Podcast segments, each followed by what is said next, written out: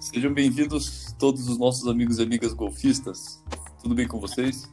Aqui é o Luiz Miyamura e hoje vocês estão ouvindo o M Golfcast, o podcast oficial da M Golf Academy. Toda semana a gente apresenta um tema diferente relacionado ao golfe. No programa de hoje vamos falar sobre o preço da disciplina e um pouco dos bastidores e história da Lauren Greenberg. Vamos contar com a presença de convidados ilustres, começando com Victor Portolucci, do time da Golf. Salve galera, bem-vindo vocês que estão dando um play nesse material. Vamos que vamos.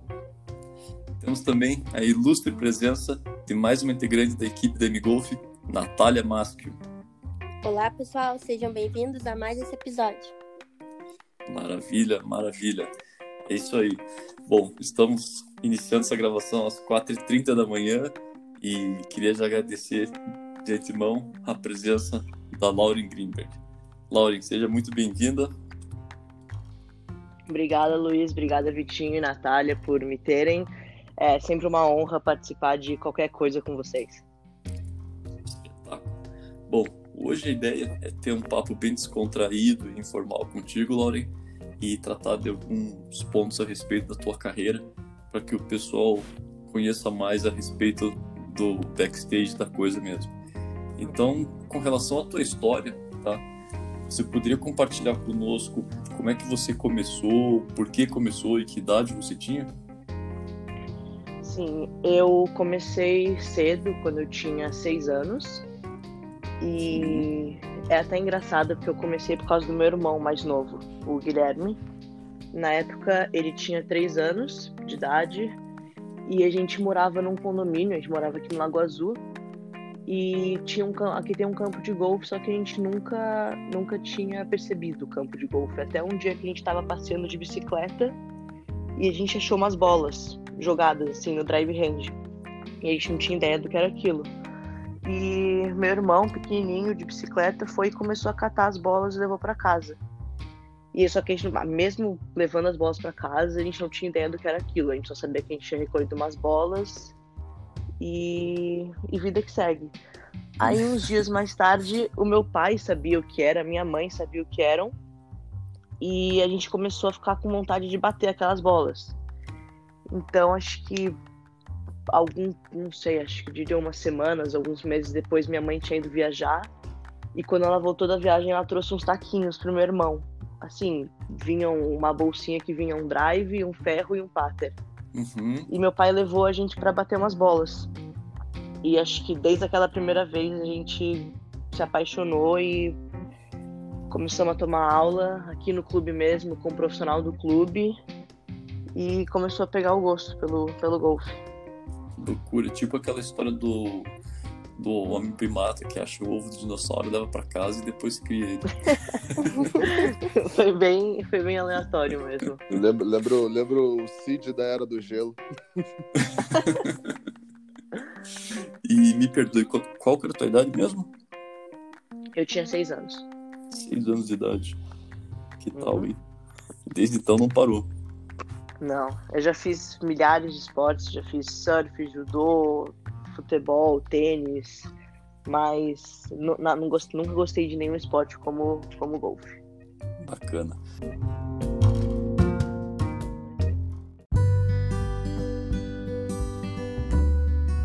Bom, Lauri, para quem não te conhece, né, ou até mesmo te conhece, você poderia compartilhar conosco um pouquinho a respeito do, dos teus principais títulos que você conquistou até então? Uhum. Eu diria que os principais títulos, é, primeiro foi o, o Campeonato Juvenil Brasileiro, uhum. que eu fui tricampeã 2014, 16 e 18. E acho que essa minha vitória em 2014 foi o que me o que primeiramente me colocou assim no cenário do golfe nacional porque até então eu jogava os campeonatos do Tour Juvenil, eu jogava alguns abertos de clube, aberto de estado aqui e ali, mas ganhar esse o brasileiro juvenil em 2014 foi o que me fez perceber que eu que eu podia competir com as, com as melhores jogadoras do Brasil. Uhum. E depois desse, no mesmo ano, eu fui campeã pré-juvenil do Aberto Juvenil do Chile, que foi um dos foi o primeiro título brasileiro naquela competição.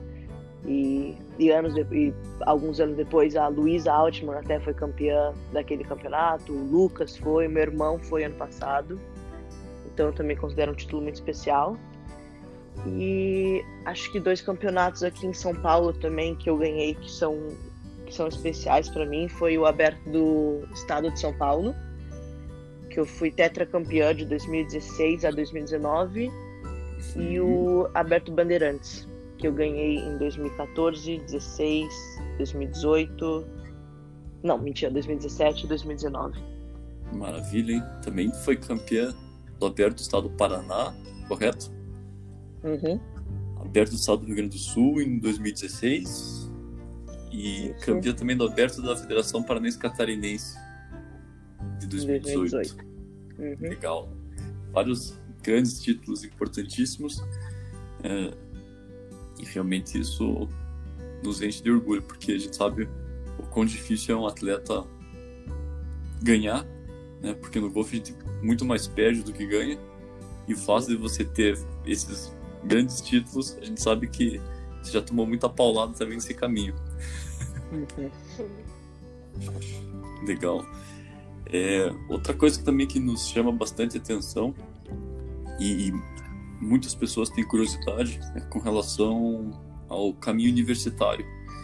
Então, claro que tem várias formas de chegar lá, mas você poderia compartilhar conosco como é que foi essa tua trajetória? Tem como o que, que é esse tal do TOEFL?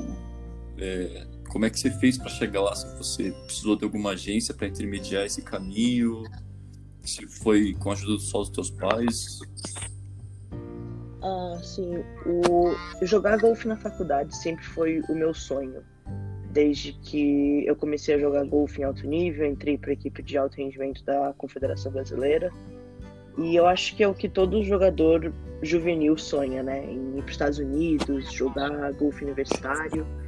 Só que quando eu estava passando por esse processo, que foi em basicamente dois, do começo de 2016, fim de 2015 até 2000, ao fim de 2017, foi quando eu acabei a escola.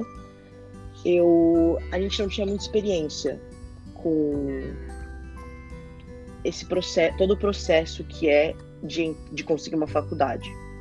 Então, é, eu jogava campeonatos aqui no Brasil, 2016 inteiro, acho que foi. Arrisco até dizer que foi um dos meus melhores anos de golfe aqui dentro do Brasil. Só que eu não viajei muito para jogar campeonatos no exterior, tanto na América do Sul como nos Estados Unidos, que é onde os principais olheiros de faculdade e as melhores oportunidades estão. Então, a gente sempre tinha esse plano na cabeça que era eu jogar golfe nos Estados Unidos, mas a gente não tava, não diria que não tava se esforçando para isso. A gente estava, só que eu não acho que da maneira certa. A gente não estava uhum. entrando em contato com faculdade, eu não estava jogando muitos campeonatos que tem certa que me dariam visibilidade para os coaches. Uhum. Mas no final de 2016 eu tive uma grande oportunidade que foi jogar o Orange Bowl, que é jogado em Miami. E eu meio que entrei nesse campeonato com a mentalidade de que ali seria, se não a minha única, uma das minhas melhores oportunidades para conseguir uma faculdade. E então, desde que eu recebi o convite, que, que foi logo após a minha vitória no Brasileiro Juvenil, eu, eu e meu coach, a gente trabalhou bastante, trabalhou forte para esse campeonato. E era a minha meta, sabe? Jogar bem esse campeonato para para me dar alguma oportunidade. Uhum. E, e acho que foi bem o que aconteceu. Eu não joguei o meu melhor golfe, mas acho que eu joguei bem o suficiente para chamar a atenção de alguns coaches. Tanto que quando que acabou o torneio, esse torneio tem muito, muitos olheiros de faculdade, muitos coaches, muitos assistentes que vão assistir jogadores. E assim que acabou o torneio, eu tava conversando com cinco coaches já. Que legal. É, e um dos coaches que, que me foi me assistir, que gostou de mim, foi o coach da minha faculdade, da Barry, que fica em Miami. E ele me falou: ah, vamos conhecer a faculdade, vem, tipo, mesmo que você não queira vir, vem conhecer a faculdade. E a gente, como tava ali do lado, a Barry é, sei lá, 25 minutos do campo que eu joguei, eu fui, conheci, gostei da faculdade, continuei é, o contato com o coach e um ano depois estava assinando o contrato já. Certo. Bem, Lau, bem, Lau, que, que vocês acham que, ele, que eles mais procuram, assim, no, nos jogadores para fazer os convites para as faculdades? Quais os pontos que você, agora estando lá dentro, você consegue ver que eles procuram mais? Olha, eu sempre achei que fosse resultado em torneio apenas, sabe? Quanto você joga e o seu score. Mas hoje, mesmo estando lá e conversando com o meu coach, vendo o que ele procura ao recrutar as jogadoras, eu percebo que é muito mais que só o seu score em torneio. É muito o que você faz fora do campo. Eles, a maioria dos coaches antes de recrutar, eles te assistem jogar vários campeonatos, eles têm oportunidade, vão te ver em treinos. E eu acho que muito atitude, tanto fora de campo quanto, quanto dentro de campo. É, eles olham muito a sua, a sua postura em geral, sabe? Quanto você treina, o quanto você é dedicado, o quanto você quer, o quanto você está disposto a sacrificar para conseguir uma vaga na faculdade. Tudo isso é muito importante. Olha só, que coisa, né? A maioria acha que é só o número no final, né? Só o score, né? Exatamente. Até porque eu também achava isso antes de, antes de chegar na faculdade.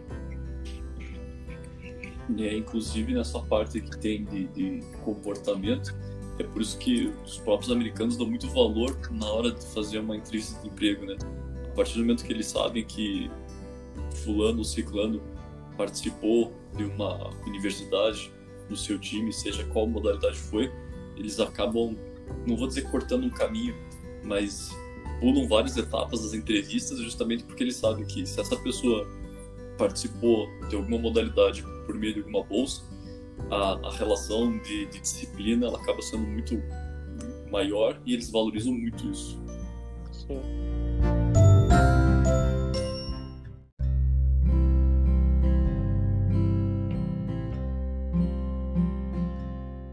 E qual a maior diferença que você sentiu, Lauren, do golfe brasileiro pro, pro golfe lá de fora? Uh, eu acho que muita gente, quando pensa em golfe universitário ou golfe fora do Brasil, sempre pensa: nossa, o nível lá é muito alto, eu não vou conseguir e, e é tudo muito difícil. E eu não, hoje não vejo mais assim. Eu, o golfe, o nível lá sim é mais alto que aqui no Brasil, mas eu acho que o problema não é nem o, o nível lá, não são as jogadoras de lá mas sim o nível aqui dentro do Brasil. Porque tanto se você pegar qualquer outro, não qualquer outro país, mas os países mais fortes da América do Sul, como Colômbia, Argentina, Chile, o nível, de, o nível nos campeonatos dentro do país deles e o nível universitário lá fora é basicamente o mesmo. Eu acho que sim, a competição é muito mais acirrada. As meninas querem muito mais, porque elas também sabem que a faculdade pode ser um meio que um atalho, não um atalho, mas pode facilitar muito uma entrada em algum tour profissional e, e o futuro delas, então elas valorizam muito mais, sabe? O, nível lá é, é um pouco mais puxado mesmo mas eu não acho que seja algo, pelo que eu vi, por exemplo, não é algo tão mirabolante fora da realidade. Por que, que você acha que dá essa diferença no nível sul-americano entre nós, as meninas brasileiras e as outras sul-americanas? Número de jogadoras, número de torneios, cultura? O que, que você vê de diferente assim, lá? Eu acho que é um pouco. É... Não sei como colocar isso mas acho que é um pouco de falta de incentivo. Pelo que eu vejo, pelo que eu acompanho das minhas amigas é, de, dos outros países da América do Sul, elas têm muito. Não, não recursos, mas elas têm muito mais oportunidades. É, além de jogarem muito mais campeonatos, os campeonatos que elas jogam são muito mais fortes. Ou seja, pe pelo menos se você pegar a Argentina. A Argentina faz pelo menos o que?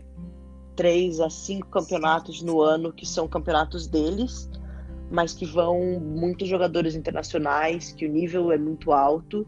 Então eles colocam, acho que desde cedo, as jogadoras deles em provas muito mais difíceis que a gente é colocado, sabe? As meninas desde, desde os 12 anos estão jogando campeonatos com meninas mais velhas, com meninas de outros países, de diferentes níveis, e isso faz elas, isso coloca elas em um nível mais elevado que a gente, eu acredito. E, e ainda complementando um pouco mais essa, essa resposta, a pergunta que o professor Victor fez, é, eu e a nossa equipe já também vê muito essa relação de dois itens que acabam, não vou dizer facilitando, mas possibilitando com que as pessoas cheguem no altíssimo nível, que é a relação de fome, né, necessidade mesmo, então, você poder mudar a tua vida através do esporte e, e principalmente também a relação da então, se você tem algum desses dois itens, é, você vai conseguir chegar lá. Afinal, como o nosso próprio título diz, né, o preço de disciplina, para você chegar lá, você precisa ter obrigatoriamente algum desses dois itens. Afinal de contas, o caminho não é nada fácil. E a gente tem exemplos, tal como o Paraguai, que pegou uma safra de mulheres muito boas recentemente, e lá eles não têm necessariamente grandes torneios, não tem o, o, o melhor ambiente, mas tem jogadores ali que sim encontraram uma oportunidade de mudar a vida por meio do esporte, né?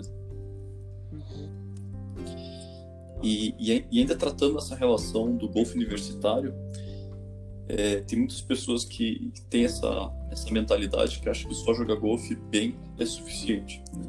Mas na verdade tem a relação da própria língua, do TOEFL e tudo mais. É, poderia falar para nós o que é o TOEFL e, e, quais são os requisitos e parâmetros que eles utilizam?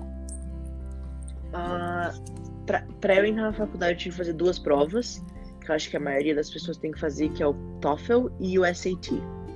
O TOEFL é basicamente uma prova só para testar o seu nível de inglês, que se eu, eu fiz faz um tempo, mas se eu não me engano, tem uma parte escrita, é, uma parte oral e. É, isso é tudo que eu lembro, mas Uhum. Enfim, e também temos o SAT, que é uma prova que seria mais como um vestibular. Onde tem e interpretação de texto, tem matemática. Tudo mas... em inglês também, evidentemente. Tudo em inglês. Sim, sim, tudo em inglês. E, e você faz. Aqui eu tenho que ir lá fazer essas provas? Não, aqui dá pra fazer aqui no Brasil. Tem. Uhum. Aliás, o meu irmão tá se preparando que ele vai fazer o, o. Ele fez o TOEFL já e vai fazer o SAT, daí fazer até o final desse ano e são as duas provas que você tem que fazer para conseguir ingressar numa faculdade. É, dependendo da faculdade, eles te dão uma nota mínima que você tem que tirar para conseguir entrar. Por exemplo, o TOEFL, que é só inglês, tem uma nota máxima de 120. E para eu conseguir entrar na minha faculdade, eu tinha que tirar pelo menos 68, alguma coisa assim, que é um pouco mais da metade uhum. da, da nota máxima. E o SAT são três partes, como eu disse, é escrita, matemática e interpretação de texto. E se eu não me engano, a nota máxima é 1600. Não sei exatamente a divisão de quanto vale cada parte da prova, mas para eu entrar, para conseguir entrar na minha faculdade, eu tinha que tirar acho que algo entre 900 e 1000. Vamos lá, garotada, fica a dica aí. Hein? Tem, tem que pegar firme nos estudos. O, só para tirar a dúvida do pessoal, assim, para determinar o nível mais ou menos da prova em inglês, assim. Tipo, João Santana conseguiria passar ou tipo é um pouco mais complicado? Olha, eu quando fui fazer essa prova, eu estudei muito. Eu tinha professor, eu fiz uma aula com um professor particular, acho que por um ano, justamente para fazer essas duas provas, porque eu falava inglês razoavelmente bem já na época. Eu já tinha viajado bastante para jogar vários campeonatos, mas eu não tinha ideia de como a prova ia ser. E eu estudei muito, assim. Quando eu digo muito, acho que foi, foi o único período da minha vida que eu realmente estudei. E eu consegui muito bem nas duas provas. Mas eu acho que o problema da prova não é em si o inglês, mas é sim o tempo que tem de prova, porque para cada área de cada prova, vamos dizer, o TOEFL é separado em quatro partes. E para cada parte você tem um tempo limitado. E eu acho que isso é o que pega, sabe? Porque muita gente vai fazer a prova esperando, ah, eu faço tranquilo. Só que na hora que bate o nervoso ali, você está fazendo a prova numa língua diferente, e você olha o relógio, você vê que você tem 10 minutos para fazer, não sei, 10 questões, você se desespera e e aí complica. Eu senti isso quando eu joguei o jogo do passo e repassa do Celso Portioli. Também é e, e uma coisinha, Laura, então essa relação do, do SAT é basicamente um Enem com hora marcada. Isso. Legal. Dá para fazer mais uma vez? Dá. Acho que você pode fazer basicamente até você conseguir a nota que você precisa. Hum, entendi. Tanto o Enem quanto o TOEFL. O Enem não, ah. o SAT, desculpa. E você conseguiu entrar na, na, na Barry, foi através de alguma agência ou foi sem agência inicialmente? Foi com uma agência. Na verdade, eu, meu pai contratou essa agência é, basicamente para cuidar de toda a papelada, porque entrar em contato com a faculdade, é, falar com o coach e até assinar o, a, o contrato é fácil, sabe?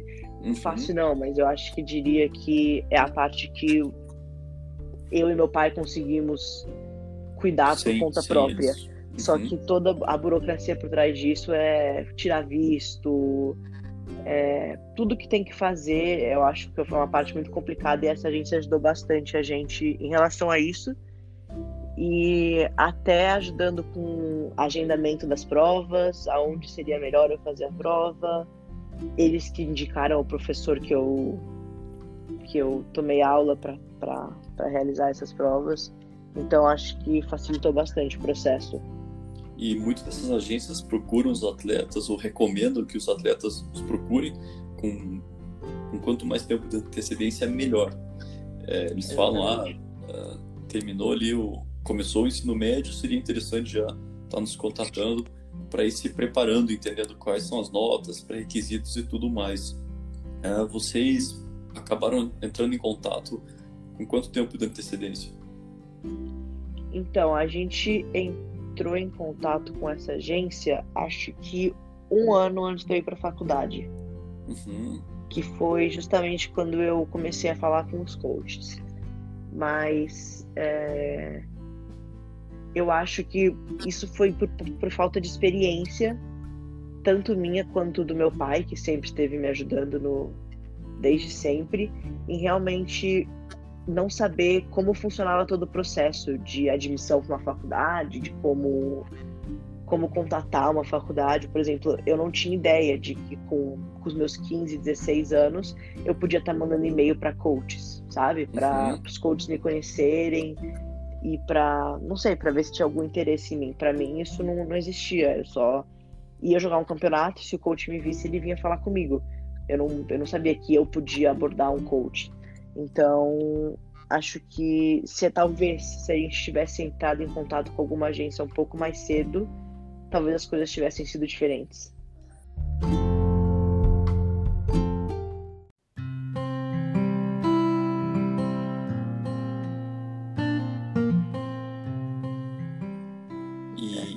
sabe que o golfe universitário envolve toda uma indústria de golfe júnior. É, eu digo isso porque tem vários, várias academias juvenis nos Estados Unidos onde os pais investem uma quantia bastante considerável para que os, os seus filhos, quando cheguem no nível universitário, tenham mais chances de conseguir uma vaga ou uma bolsa. Você conseguiu alguma bolsa de estudos para ir para Barry? Sim, sim. Desde que eu cheguei na faculdade, desde o meu primeiro ano, agora eu tô entrando no meu terceiro, eu tive bolsa 100%.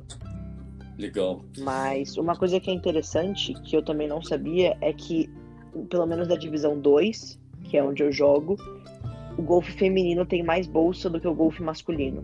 Sempre achei isso estranho, porque todas as meninas do meu time têm bolsa 100%. E acho que só um menino na, na, no time dos homens tem bolsa 100%. E isso é justamente pela quantidade de dinheiro que os times femininos têm e os masculinos têm na divisão 2. Uhum. É uma lei, inclusive. Né? diferença, né? aqui do Brasil. Exatamente. Esse é um baita incentivo para as mulheres. Para complementar essa relação do, do golfe universitário, as pessoas às vezes imaginam que você vai chegar lá na, na parte de treinamento vai ser de uma forma e de repente você se depara que é outra. Não estou falando que é o teu caso, mas muitas pessoas às vezes têm essa visão por não conhecer o sistema. É, você poderia compartilhar conosco como é que funciona essa relação dos treinamentos do golfe universitário? Se eles trabalham muito em swing ou se é mais realmente a coisa prática ali, vamos jogar e bola para frente? É... Eu não sei como a minha faculdade, como funciona, é assim. A gente tem dois coaches, que é o coach principal, digamos assim, e o assistente dele, que vão pra gente, vão com a gente para todos os treinos, viajam para campeonato. E, e nos treinos, eu quando eu cheguei, eu também achei que ia ser de um jeito e acabou meio que sendo do outro. Eu acho que o meu coach faz um bom trabalho com a gente, porque ele não fica muito empacado em swing, sabe? Porque ele acha que ele meio que entende que cada menina tem um coach diferente, cada menina tá, pode estar tá trabalhando em alguma coisa diferente e cada menina tem a sua história com seu swing, com seu golfe. Então ele faz uma abordagem mais geral, sabe? Ele trabalha uhum. mais estratégia de jogo, é, coloca a gente para jogar, coloca, se for fazer algum treino é um treino mais, mais geral, como por exemplo, a gente foi, vai pro Patingrim, a gente não vai fazer um treino de, de stroke, óbvio. Se alguma menina precisar, se alguém tiver tendo alguma dificuldade, a gente vai para ele, passa a nossa dificuldade e a gente trabalha em cima daquilo. Mas no dia a dia é mais uma, um treinamento geral, assim, que todo mundo possa fazer junto e que não vá ter nenhum efeito negativo na parte técnica da, da jogadora. Perfeito. É, eu te faço a pergunta porque a gente sempre fala com os, os pais dos nossos jogadores que é importantíssimo que o jogador chegue na, nessa fase aí transitória adulta, vamos assim dizer, para os 18 anos, com o swing pronto. Né? Ou seja, a gente vai sim. trabalhar muito sim a relação técnica para que quando ele chegar aos seus 17 anos, 18 anos, já esteja com o swing assim, vamos assim dizer, formado, porque começou os campeonatos, é, você vai ter uma temporada bastante ativa, onde você vai disputar ali dois torneios por semana, ou pelo menos a cada semana vai estar tendo competições e você não tem mais tempo de ficar pensando nisso ou naquilo. Você tem que entender e jogar. Jogar com o que você tem, saber improvisar as jogadas e é isso que vai possibilitar ou não você ser um grande jogador. E aí off-season que é o momento mais oportuno para fazer os ajustes. Ou seja, chegou nas férias, aí sim ajusta a máquina, começa a pensar de novo em algum movimento, aprimorar algo que não deu certo para ir desenvolvendo esse processo evolutivo, né? Exatamente. E só voltando. E pro... E por já sonhar assim com o golfe universitário, por jogar golfe na faculdade, você acha que tudo isso atendeu suas expectativas? Era o que você sonhava em relação aos treinos, aos torneios, aos coaches? Ah, sim e não. Eu acho que quando eu comecei tudo isso, como, como eu já disse, eu não tinha ideia de como as coisas funcionavam. Mas conforme o tempo foi passando, conforme eu fui conversando com meu coach, conforme eu fui procurando, pesquisando um pouco mais sobre o circuito universitário, a vida na faculdade, eu fui formando uma ideia na minha cabeça de como ia ser quando eu chegasse lá, sabe? E foi tudo diferente. Foi, acho que foi para mim foi um choque. Eu sou até suspeita a falar porque o meu começo na faculdade foi muito difícil, a minha adaptação foi muito difícil porque é um mundo novo, sabe? Quando eu cheguei lá, eu, eu vivi a minha vida inteira, meus 18, primeiros 18 anos de vida com meus pais, e eu sempre tive uma vida muito regrada, uma vida muito. Eu vivia, eu digo que eu vivia dentro de uma bolha. Meus pais sempre foram muito protetores, meu pai, principalmente, sempre foi muito presente. E quando eu cheguei lá, eu tava sozinha. Eu tava vivendo a minha vida. E eu acho que isso foi um choque muito grande para mim. Eu acredito que seja um choque muito grande para todo mundo que faz essa transição. Mas eu diria que, que foi uma das melhores escolhas da minha vida e foi o que me o que me fez crescer, o que me fez tipo, abrir os olhos para muitas coisas que antes eu não, não enxergava. Boatos que você aprendeu até a lavar roupa e cozinhar, é verdade? cozinhar não, cozinhar não, mas lavar roupa eu sei agora. Legal. E mais uma coisinha que eu, a gente tratou a respeito da bolsa, mas seria legal também é, abordar a respeito disso, a relação do, dos valores, do, do, preço mesmo. Então, hoje, mais ou menos, uma bolsa na Berry, você tem ideia de quanto que seria teria que ser pago se não fosse esse 100% de bolsa? A Berry é uma faculdade é, particular, uma faculdade privada, né? E se eu não me engano, posso estar tá, posso estar tá falando errado, mas a bolsa que eu recebo por ano é de 43, algo entre 43 mil dólares. Uhum. E nessa bolsa está incluso o dormitório, a alimentação no próprio campus ali, né? Sim, as aulas. As aulas e, e os treinamentos de golfe também. Sim. E quando tem as competições também tem incluso isso? Ah, sim, sim, tudo incluso. Nossas alimentações em viagem, nossos todos os custos de viagem, hospedagem. Eu basicamente, se uma pessoa, digamos assim, se uma pessoa quiser ir para a faculdade com bolsa, igual eu nas minhas condições, e não gastar um centavo durante os quatro anos, ela consegue. Óbvio que vai ser. É difícil, porque você tem que fazer os seus. Você tem que gastar com as suas necessidades, tipo, pessoais, por exemplo. Eu cheguei e tenho que comprar coisa pro quarto, comida, coisa pro quarto, mas é, fora isso, tudo é, tudo é pago. Uhum. E lógico, as viagens para ver a família não tá coberto por isso. Não, não. É.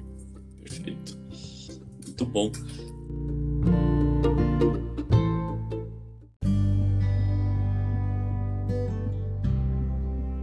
Poderia compartilhar com os nossos ouvintes e conosco quais foram as suas experiências mais marcantes até agora com o golfe? Com o golfe na faculdade ou com o golfe desde quando vida. você começou assim na vida, assim, coisas que te marcam atualmente? Hum.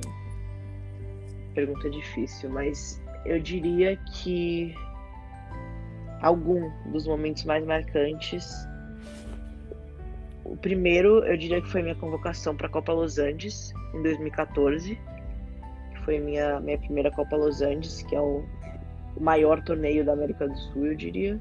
Uhum. E, e quando eu fui convocada, eu era muito pequena ainda. Eu acho que eu era muito muito verde assim no golfe, sabe? Eu não não tinha muita experiência, tinha zero experiência na verdade. Foi o meu acho que meu primeiro torneio internacional. Você e... tinha noção já do que era Los Angeles ou não? Não, eu não tinha a menor noção. Menor. Quando eu cheguei para jogar o campeonato, eu lembro que a equipe era eu, a Clara Teixeira e a Vivi, a irmã dela, a Luciane Lee e a Luiz Altman. Então eu estava ali numa equipe de jogadoras já experientes, jogadoras que estavam em um nível acima do meu. E o que foi muito legal naquele campeonato em específico foi que elas me acolheram. Eu, eu era meio que o mascotinho do time, porque eu tinha 14 anos jogando com elas que estavam já na faculdade, estavam já para se formar na faculdade. E ali foi também um torneio que eu percebi, sabe, o tamanho do golfe na América do Sul, quanto quantas pessoas treinavam para chegar naquele campeonato específico, que eu não tinha ideia do que era. E dali em diante eu comecei a levar esse campeonato um pouco, não um pouco, um pouco não, né? Muito mais a sério e e treinar mais porque eu sabia que eu queria estar ali de novo. Uhum. E a gente sabe e... que que perder acaba possibilitando aprender muito mais do que ganhar, né? Sim. E teve alguma experiência marcante assim que você conseguiu aprender muito diante de uma situação difícil? Tiveram algumas, né? Acho que pode ser que tiveram algumas, mas uma, experi uma experiência que eu passei, um torneio que eu joguei que, que foi um torneio que me decepcionou muito, mas que também me permitiu dar esse comeback foi o Brasileiro Juvenil de 2017. Uhum. Que eu tinha. Eu não estava na minha, numa das minhas melhores épocas de golfe, e acho que assim, da vida em geral. Que acho que até se você se lembra, foi ali comecinho de claro. 17, foi quando, quando eu recorri a você, quando a gente começou a trabalhar junto.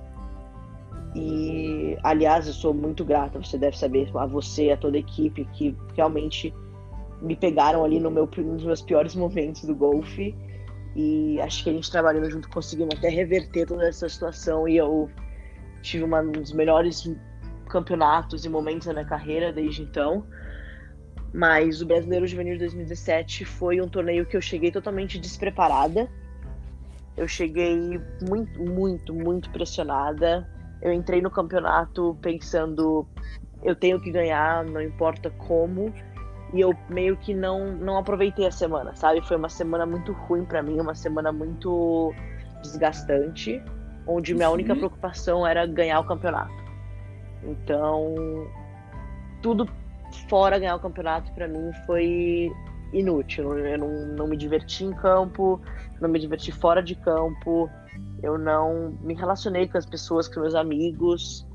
Eu fiquei muito estressada e acabei descontando isso em todo mundo, sabe? Com meus pais, meu irmão, no campo. E quando acabou aquela semana, eu percebi que, que eu tinha feito tudo errado. Tudo errado, sabe? Eu não tinha não tinha entrado no campeonato para dar o meu melhor e aproveitar. Eu tinha entrado no campeonato com o pensamento de que se eu não ganhar, não não importa, sabe? Tipo, e às vezes no golfe tem esse de você jogar o seu melhor golfe e mesmo assim não ganhar.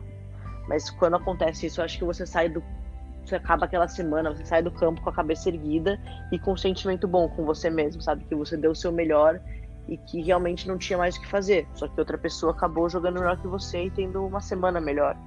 Só que aquela foi a semana que eu saí e pensei, tipo, eu tenho que realmente rever o que eu tô fazendo, porque isso não vai levar em lugar nenhum. Maravilha.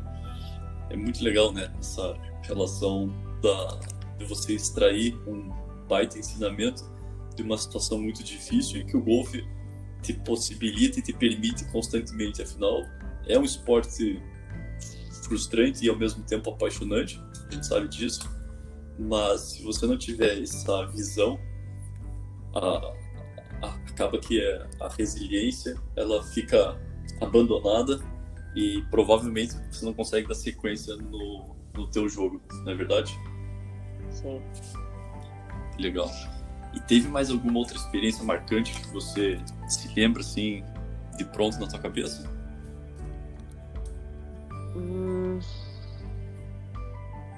Acho que o, o Mundial de 2018 a gente jogou na, na Irlanda você estava uhum. lá também, você deve, acho que você lembra como foi. Foi um campeonato muito, é um campeonato, óbvio, o maior campeonato do mundo. É o mundial por equipes, o maior campeonato mundial amador do mundo e eu acho que a gente chegou lá meio que não diria com zero expectativas, mas a gente chegou lá para aproveitar a semana e para aproveitar o time, para aproveitar o lugar. A gente estava jogando em, um, em, dois campos extraordinários e a gente estava com, eu tinha, a gente chegou com uma equipe diria que um pouco inexperiente uhum. em, em campeonatos daquele tamanho, daquele nível e eu lembro que até no final da semana a gente parou para conversar, a gente fez a nossa reunião com a equipe e todos nós estávamos é, felizes e satisfeitos com o nosso resultado. Eu acho que o nosso resultado no golfe talvez possa não ter sido o, o melhor. Eu acho que sim, a gente sempre pode fazer, sempre pode jogar melhor e sempre pode salvar algumas tacadas aqui ou ali. Mas eu acho que o que, eu, o que me impressionou muito nesse campeonato e o que me marcou muito foi a nossa atitude como equipe dentro e fora de campo. Eu acho que dá, dá para ver em cada menina que a gente realmente deu tudo que a gente podia dar naquela semana, é, devido a todas as é condições do torneio, todo, toda a pressão que esse torneio traz. eu acho que a gente acabou a semana com aquele, aquela sensação de dever cumprido, sabe? Que a gente foi lá, a gente deu o nosso melhor e, e deu para ver que todas ali estavam, tipo, não podiam esperar o próximo campeonato para para poder voltar a lutar, porque realmente foi uma semana muito muito positiva. E olha que legal, né? Resultado esse que nasceu, vamos assim dizer, em razão de uma dificuldade anterior que você teve no, no Brasileiro Juvenil de 2017. Uhum. E, e aquela coisa que nossa equipe, a gente sempre bate na tecla com os atletas, que é terminar o torneio, olhar para o espelho, olhar para você mesmo e falar: eu dei o meu melhor, dei, ótimo. É isso que importa e é isso que a gente precisa sempre buscar em cada competição, independente do resultado que você venha a colocar no cartão, mas é, é realmente policiar a relação do teu comportamento, da tua entrega, porque é isso que faz diferença no final das contas.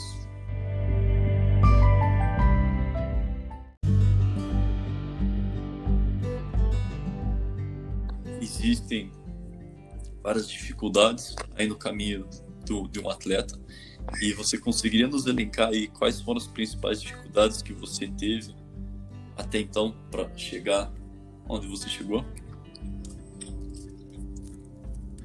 Hum, uau, deixa eu pensar como responder essa pergunta. Eu acho que a principal dificuldade que um atleta, tanto do golfe como de qualquer outra modalidade, enfrenta nesse nessa transição de jogar, de praticar o esporte por, por diversão e um hobby para o alto nível, é, são as decisões que ele toma. É o que o atleta está disposto a sacrificar. E acho que principalmente na idade, na, nessa idade que eu digo, agora eu estou com 20 anos, mas desde os meus 15, que foi quando eu decidi que 15, 14, que foi quando eu decidi que eu realmente era isso que eu queria fazer para minha vida, eu acho que a gente tem que abrir mão de muita coisa. Eu uhum. no meu no meu tempo de escola, por exemplo, acho que é um bom exemplo. Eu tive que abrir mão de muita coisa. Eu era sempre aquela menina que não estranho falar, mas tipo, eu não tinha, não é que eu não tinha muitos amigos, mas é que eu tinha muito tempo livre para poder realmente gastar assim com os meus amigos, sabe? Eu era sempre a menina que não ia nas festas, por exemplo, que não ia dormir na casa das amigas, que não ia no cinema de sexta-feira, porque a gente realmente tem que acabar abrindo mão de algumas coisas para um bem maior. Então eu sempre tinha que acordar muito cedo para ir na academia, tipo escola, ou para para treinar à tarde, você, eu era menina, você, tava... era menina, você era menina estranha da sala. Exatamente. Eu queria dizer de um jeito mais, mais delicado, mas sim, eu sempre fui a pessoa estranha. Mas não numa, num sentido ruim, sabe? Porque eu sabia o que eu queria e eu estava disposta a abrir mão de certas coisas que não, não me ajudariam, que não seriam. que não me acrescentariam nada, sabe? É, isso é uma relação. Carreira. Isso é uma relação muito desafiadora, né? Porque ao mesmo tempo que você é muito novo, muito nova para decidir aquilo que você quer para o teu futuro, é, as pessoas também ficam te contestando o tempo inteiro, falando, ah, mas vamos aproveitar, aí chega o pai de outra menina ou amiga, colega do turno, fala, não, vem, vem conosco, que isso, não precisa de tudo isso, e lógico, como a gente já disse, no golfe você vai ter momentos muito difíceis que você vai falar, meu, será que eu estou fazendo isso certo, né? Será que eu realmente devo estar, tá, tá, não vou dizer perdendo esse momento da minha vida, mas deixando de, de fazer tal coisa para me resguardar para um, um bem maior. Exatamente. E acho que às vezes é até difícil para as outras pessoas entenderem, porque realmente só entende quem está vivendo aquilo, sabe? Eu acredito que para muitos meus amigos, para muitas pessoas de fora, quando me viam com 15 anos, é, não, não fazendo as coisas que a maioria dos adolescentes da minha idade estavam fazendo, era muito estranho, sabe? Eles pensavam, tipo, eu tava meio que perdendo esse tempo da minha vida. Uhum. Mas eu não vejo como uma perda, vejo como um investimento. Porque foi um, foi um tempo que eu realmente eu, eu tinha minhas prioridades e eu deixei de fazer certas coisas que para eles podiam ser importantes, mas que para mim no momento não eram. Então. É, esse é um dos valores. Que...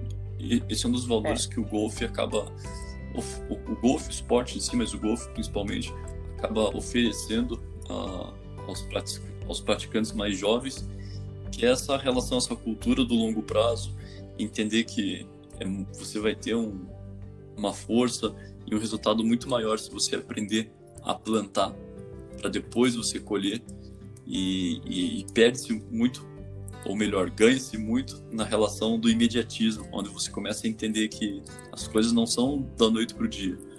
Isso leva um tempo e até vale a pena bater numa tecla que às vezes alguns pais falam, falam que nos questionam, falam, nossa, mas meu filho perde fica muito revoltado.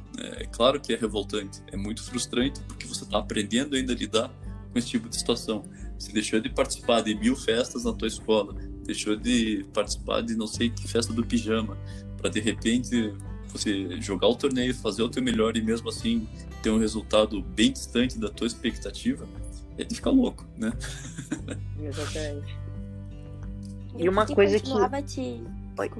Não, pode falar, pode que falar. que continuava te incentivando, assim, mesmo acontecendo isso que o Luiz falou, após um torneio ruim, após tacadas ruins, o que, que você mantinha na cabeça, assim, o que, que você pensava?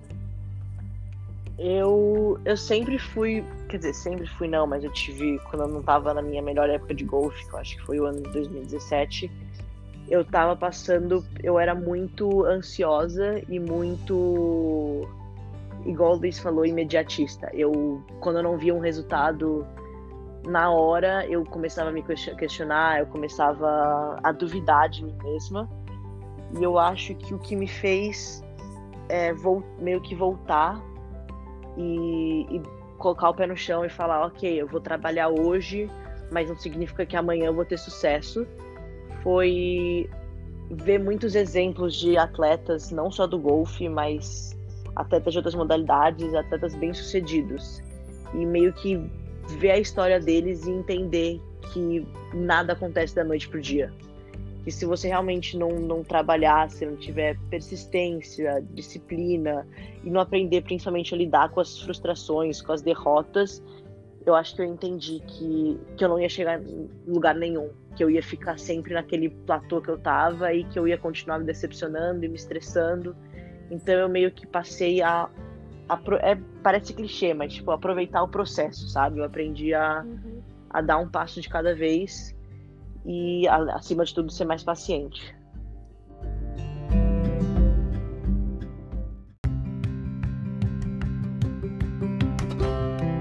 qual que é, na verdade, o teu maior sonho com relação ao golfe? Hum, meu maior, maior sonho, eu acho que eu tenho alguns, na verdade. Um dos meus sonhos que acho que é, um, é uma coisa que que me motiva hoje em dia para continuar, para treinar, principalmente agora nesse tempo que a gente está passando de pandemia, que eu acho que é um tempo está sendo de muita reflexão. Óbvio que eu entendo a, a, a dificuldade que muitos estão passando, mas acho que também é um, é um tempo que veio para me ajudar e me fez meio que repensar na minha vida, nas minhas metas, e me fez perceber que um dos meus sonhos é ter uma medalha olímpica. Uhum. É, não apenas participar de uma Olimpíada, óbvio que é uma coisa que eu quero muito, mas realmente ganhar alguma coisa e, colocar o Brasil em cima, no topo. Assim como quero me profissionalizar. Eu tenho um sonho de. Sonho não, acho que é uma meta de jogar no LPGA. E ser uma das, uma das melhores jogadoras do país, sabe? Eu quero ser uma, quero ser uma referência para as jogadoras que estão vindo, mas ser uma referência para o golfe brasileiro, porque eu acho que nós temos ótimos jogadores, nós temos ótimas jogadoras, mas hoje em dia eu acho que no golfe feminino atualmente a gente não tem nós temos ótimos jogadores como eu já disse mas não acho que temos um nome assim que não tem que um a gente Gustavo fala Kirten, e relaciona é, exatamente não tem algum nome que a gente relaciona assim no cenário mundial e eu meu sonho é ser é ser essa referência essa era a Marta essa era a nossa Marta do golfe aham uhum. Legal. E entrando nesse quesito, o que, que você acha que falta no golfe feminino brasileiro? Assim, qual a diferença que você sentiu? Eu acho que falta não incentivo, mas acho que também falta um pouco de. Como eu posso colocar? É. Igual o Jaqueta falou, sabe? Falta um pouco de fome, eu acho, que nas nossas jogadoras. Eu acho que a gente, aqui no Brasil, por exemplo, a nossa. A, a melhor jogadora aqui no Brasil, às vezes não é nenhuma jogadora top 10 em algum campeonato da América do Sul e além da fome, tem a relação da paixão que a gente fala. Né? Então, é super comum você ver uma jogadora, uma atleta ou um atleta que está em altíssimo nível. O que, que fez ele chegar lá? De novo, ou a fome ou a paixão por aquilo ali. E, e a gente sabe que o, o brasileiro é um povo apaixonado, é intenso no que faz, Porém, acho que realmente também poderia ter situações que promovessem a oportunidade de despertar essa paixão nas pessoas, ou seja, competições que, que facilitem a esse essa virada de chave na, nas pessoas. Sim, e também esse negócio de um pouco de sair da nossa zona de conforto. Acho que aqui no Brasil a gente, o golfe feminino, principalmente, é, não é um não é um ambiente muito desafiador para as jogadoras, sabe? Nós temos algumas jogadoras que se destacam em, em a maioria dos campeonatos, mas se você parar para pegar e analisar os resultados dos campeonatos, são sempre as mesmas jogadoras. Então, é, acho que a gente entra nos campeonatos aqui sabendo que o jogo vai estar tá ali entre quatro, cinco jogadoras no máximo, sabe? Enquanto a maioria, se você pega um campeonato nos Estados Unidos com, não sei, 60 jogadoras, 40 tem chance de ganhar o campeonato. Então isso te coloca sempre, você está sempre lutando ali, você está sempre basicamente lutando para sobrevivência, sabe? Você tá, você sabe que se você não der o seu melhor sempre, você não vai ter uma chance. Então isso te faz querer mais dentro do campo e também fora do campo. Tipo, sua preparação é muito diferente. Muito, muito bom.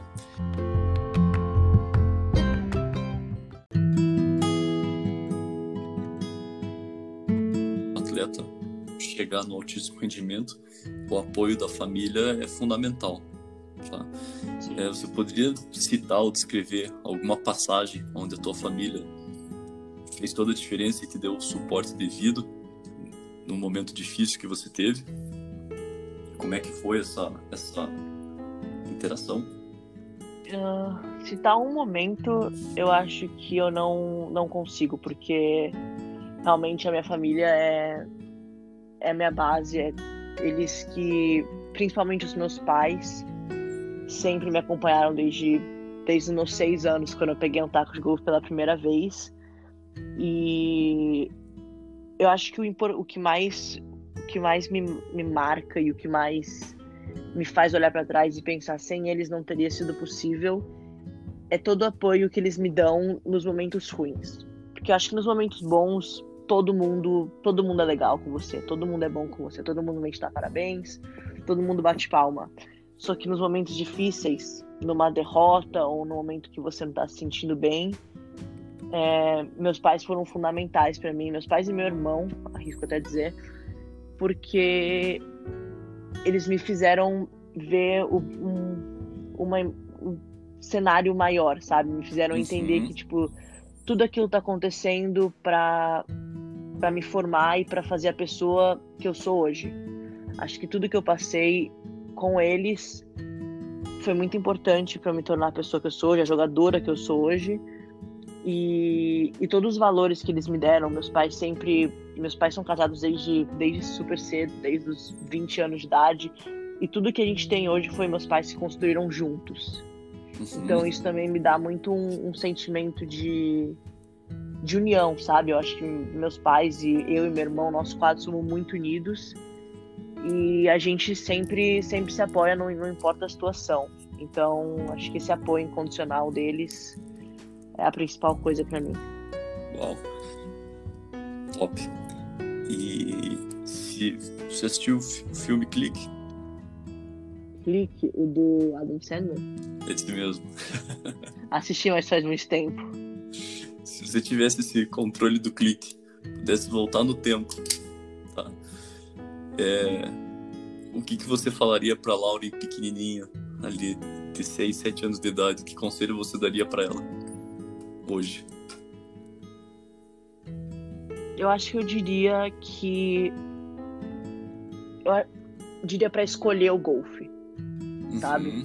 Eu vejo hoje que muitos, muitos jogadores, desde muito cedo, tipo, desde você pegar, por exemplo, um grande exemplo, o Bento Assis, pequenininho, Uhum. o menino tem 10 anos, eu acho, mas desde pequenininho ele tá no meio competitivo do golfe e acho que eles descobriram que assim, o golfe é o esporte para ele, então vamos se dedicar pro golfe. Eu acho que talvez se eu tivesse tido isso um pouco mais cedo, eu acho que, que as coisas pudessem ter sido um pouco diferentes, mas ao mesmo tempo eu não, não sei se eu mudaria alguma coisa, sabe? Porque tudo que eu passei me, me trouxe para hoje, para onde eu tô hoje, e, e eu não sei se eu mudaria alguma coisa, mas se eu tivesse que falar alguma coisa seria isso, sabe? Para começar a me dedicar um pouco ao golfe mais cedo e para não ter medo de mudar, porque eu sempre tive muito medo de fazer qualquer mudança, seja na minha vida pessoal, seja no meu golfe, a coisa mais banal como uma mudança no swing, eu sempre tive muito medo. Uhum. Eu acho que eu tenho que abraçar mais as mudanças, sabe? Eu tinha que se eu tivesse percebido isso mais cedo, eu acho que teria facilitado muitas coisas e evitado alguns obstáculos desnecessários, digamos assim, que eu tive no caminho. Legal. E a professora Natália sabe, também quanto todos nós, que às vezes é difícil ter um manter o atleta motivado, porque a gente tem variações. O mundo é uma roda, às vezes você está em cima, às vezes você está embaixo, depois você está em cima de novo. E isso acontece com tudo, né? Nossa performance, nosso humor, nossa disposição. E por isso que a gente sempre diz que o preço da disciplina é muito alto. No teu caso, Lauri, é, evidentemente você não consegue estar motivada o tempo inteiro, mas mesmo assim você vai lá e treina. Esse é o preço da disciplina, a gente sabe disso. E você tem algum algum gatilho, alguma mentalidade, algo que você usa para se levantar cedo e fazer aquilo que deve ser feito, mesmo sem vontade? É, é o que você falou, é disciplina, é rotina e é sempre estar pensando nas suas metas e nos seus sonhos. Porque às vezes você pode acabar se deixando levar e acabar esquecendo, sabe? Porque você está fazendo tudo aquilo que está fazendo. Então eu tento sempre ter as minhas metas bem claras na minha cabeça, eu tento sempre estar lembrando minhas metas, sempre estar escrevendo minhas metas, lendo minhas metas, porque no final das contas é isso que, que faz a gente fazer o que a gente faz todo dia. Eu acordo cedo todo dia para sair para treinar de manhã, para treinar tarde, para malhar, para fazer minha preparação física, minha preparação mental. E realmente não é todo dia que a gente acorda motivado. Mas eu acho que se a gente tiver claro o que a gente quer, a gente faz as coisas mesmo nos nossos dias ruins. Uhum. E é interessante você estar falando a respeito disso, porque às vezes as pessoas não conhecem o, o, atleta e acham, ah, não, esse atleta é estrela, né? Só que na verdade, para a pessoa ser um atleta, ela vai ter que fazer sempre mais acima da média. E você conseguir estar tá fazendo acima da média e não colhendo resultados que você gostaria, é natural que te torne um pouco ranzinza ou bravo em algumas situações. Afinal, né, quem que gosta de levar porrada e sair sorrindo por aí? Então é, é bacana você estar tá apresentando um pouco esse, esse lado e também mostrando que não é fácil, né? Você tem que entender muito bem o que, que você quer, atender o teu desejo, aquela coisa intrínseca mesmo.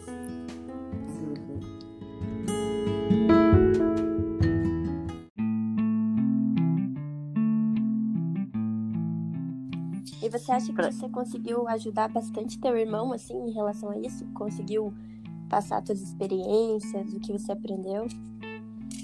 Sim, eu acho que as, muito do que eu consegui passar para ele não foi o que eu falei explicitamente, mas sim ele ter acompanhado todo esse meu processo, ele ter. A gente até brinca, né? Porque uns, alguns, acho que diria dois anos atrás, ele era o irmão da Lauren. E hoje em dia ele ele fez o nome dele, sabe? Ele é ele é um, ele é um ótimo jogador. Eu acho que ele tá crescendo bastante como pessoa e ele tá fazendo o próprio caminho. Ele tá. Eu acho que pode soar até um pouco desumilde, não, não sei. Mas querendo ou não, nos últimos nos primeiros anos da carreira dele, ele ficou um pouco na minha sombra. Até para nossa família, porque o nosso foco era eu conseguir entrar na faculdade. Então ele acabou ficando um pouco, não de lado, mas a gente estava fazendo tudo o que podia para mim.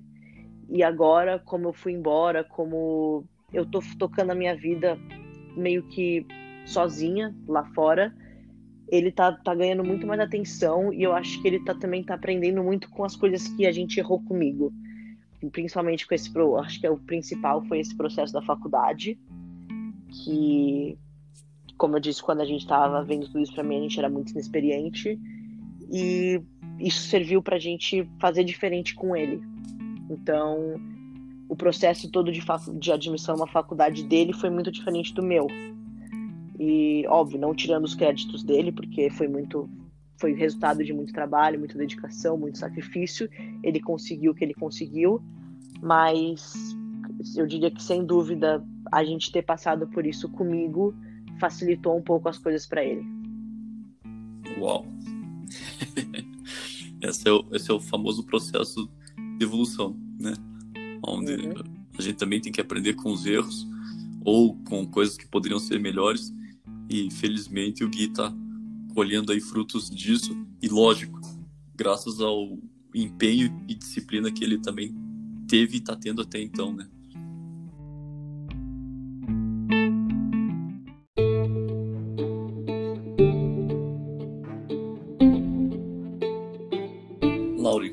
Gostaria de fazer alguma consideração final?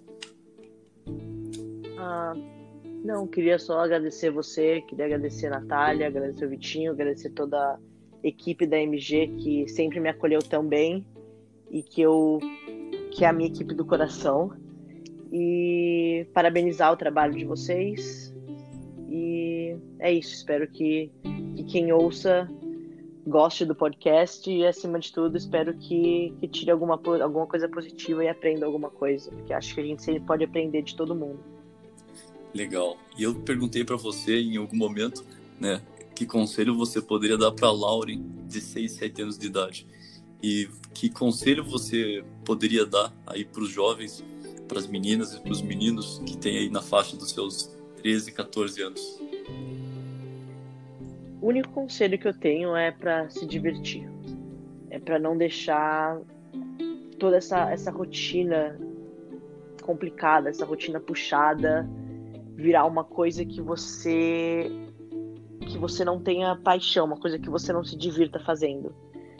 Porque a rotina de um atleta pode ser difícil, é, os sacrifícios que você tem que fazer podem ser, podem ser difíceis, tudo pode se tornar uma coisa muito pesada e negativa se você não souber se divertir, você, se você não souber tirar as coisas boas. Então, acho que a gente tem que sempre olhar para o golfe e para nossas obrigações, para nossas responsabilidades como coisas positivas. E, e acho que fazendo isso, nada é ruim.